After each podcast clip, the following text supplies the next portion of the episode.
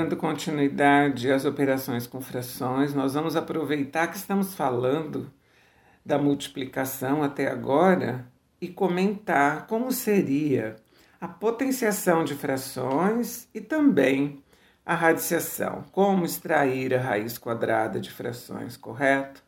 Vamos nos lembrar então que a potenciação é a operação de multiplicações sucessivas de uma base, que no caso será uma fração, por ela mesma, e essa, esse número de, de, de fatores vai corresponder ao valor do expoente, correto?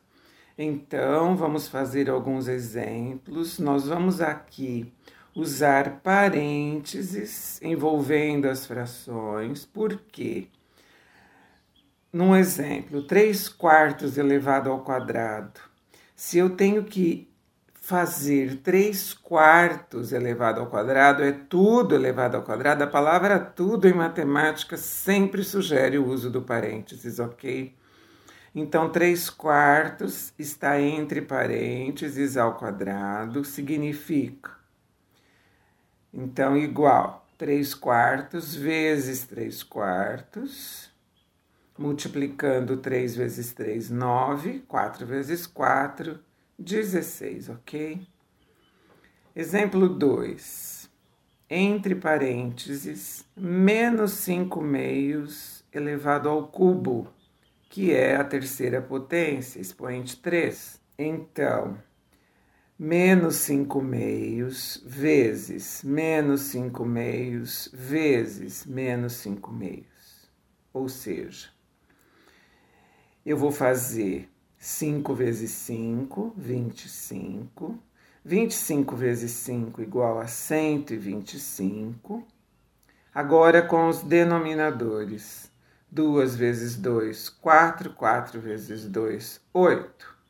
Eu tenho 125 oitavos e eu te pergunto: esse resultado é positivo ou negativo?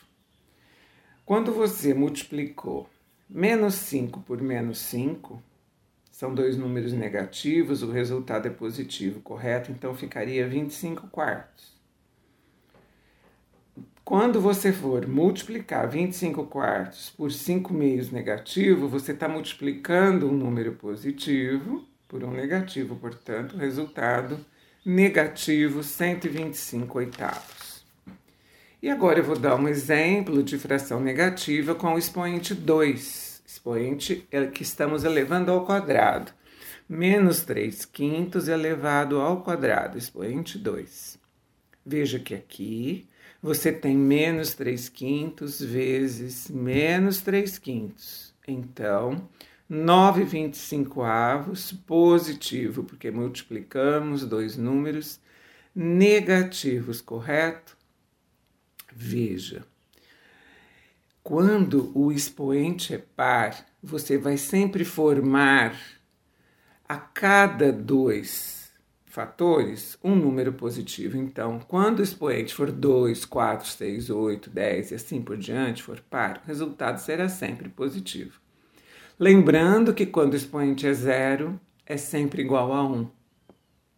Não foi que nós já estudamos no capítulo de potenciação? Você lembra qual foi? Eu acho que foi o episódio 10, né?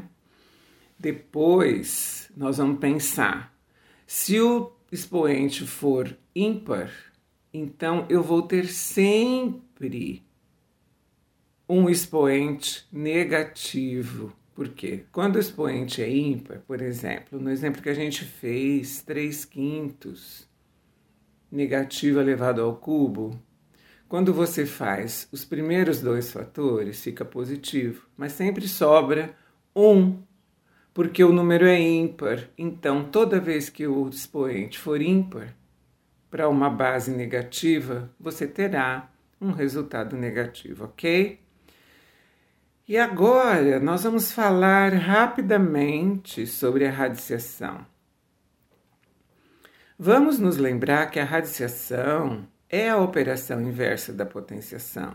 Nós também já estudamos a radiciação no episódio 11. Vamos dar um exemplo. Aqui nós temos a raiz quadrada de 25 quartos. Então, além do símbolo da raiz, nós também temos que colocar parênteses, porque não é a raiz de 25 sobre 4, é a raiz de 25 quartos, é a raiz de tudo. Então, é a raiz de 25 quartos entre parênteses, e você vai entender isto como sendo a raiz de 25 sobre a raiz de 4. Existe uma propriedade da radiciação que permite que você faça isso, ok?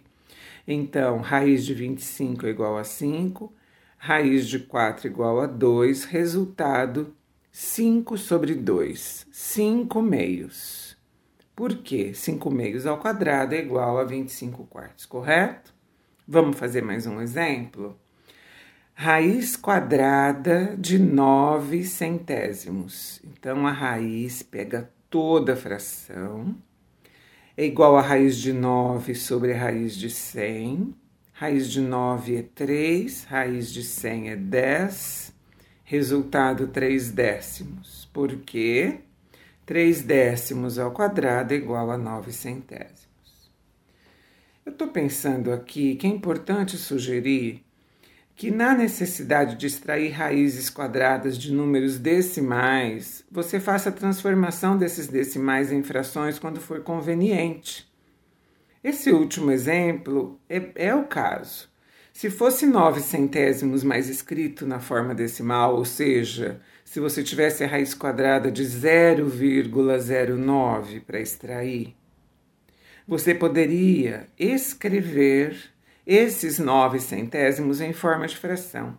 Então, seria a raiz quadrada de 9 centésimos, que é igual a raiz quadrada de 9 sobre a raiz quadrada de 100, que é igual a 3 décimos, e aí você transforma este resultado 3 décimos, que está em fração na forma decimal, então 0,3. Concluindo, a raiz de 0,09 é igual a 0,3. Legal? Vamos fazer um outro exemplo disso? Se você tivesse que calcular, então, vou colocar um exemplo aqui: raiz de 1,44. 1,44 são 144 centésimos, correto? Então você está extraindo a raiz de 144 centésimos. A raiz de 144 sobre a raiz de 100. A raiz quadrada de 144 é 12. A raiz de 100 é 10. Então, 12 décimos. 12 décimos, escrito na forma decimal, igual a 1,2.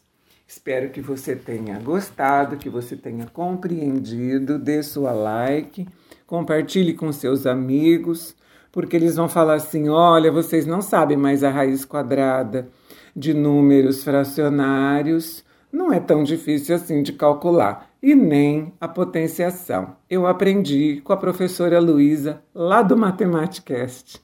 Ok, meu nome é Luísa Maria Marques Poloni Cantarella, e hoje é dia 26 de agosto de 2020.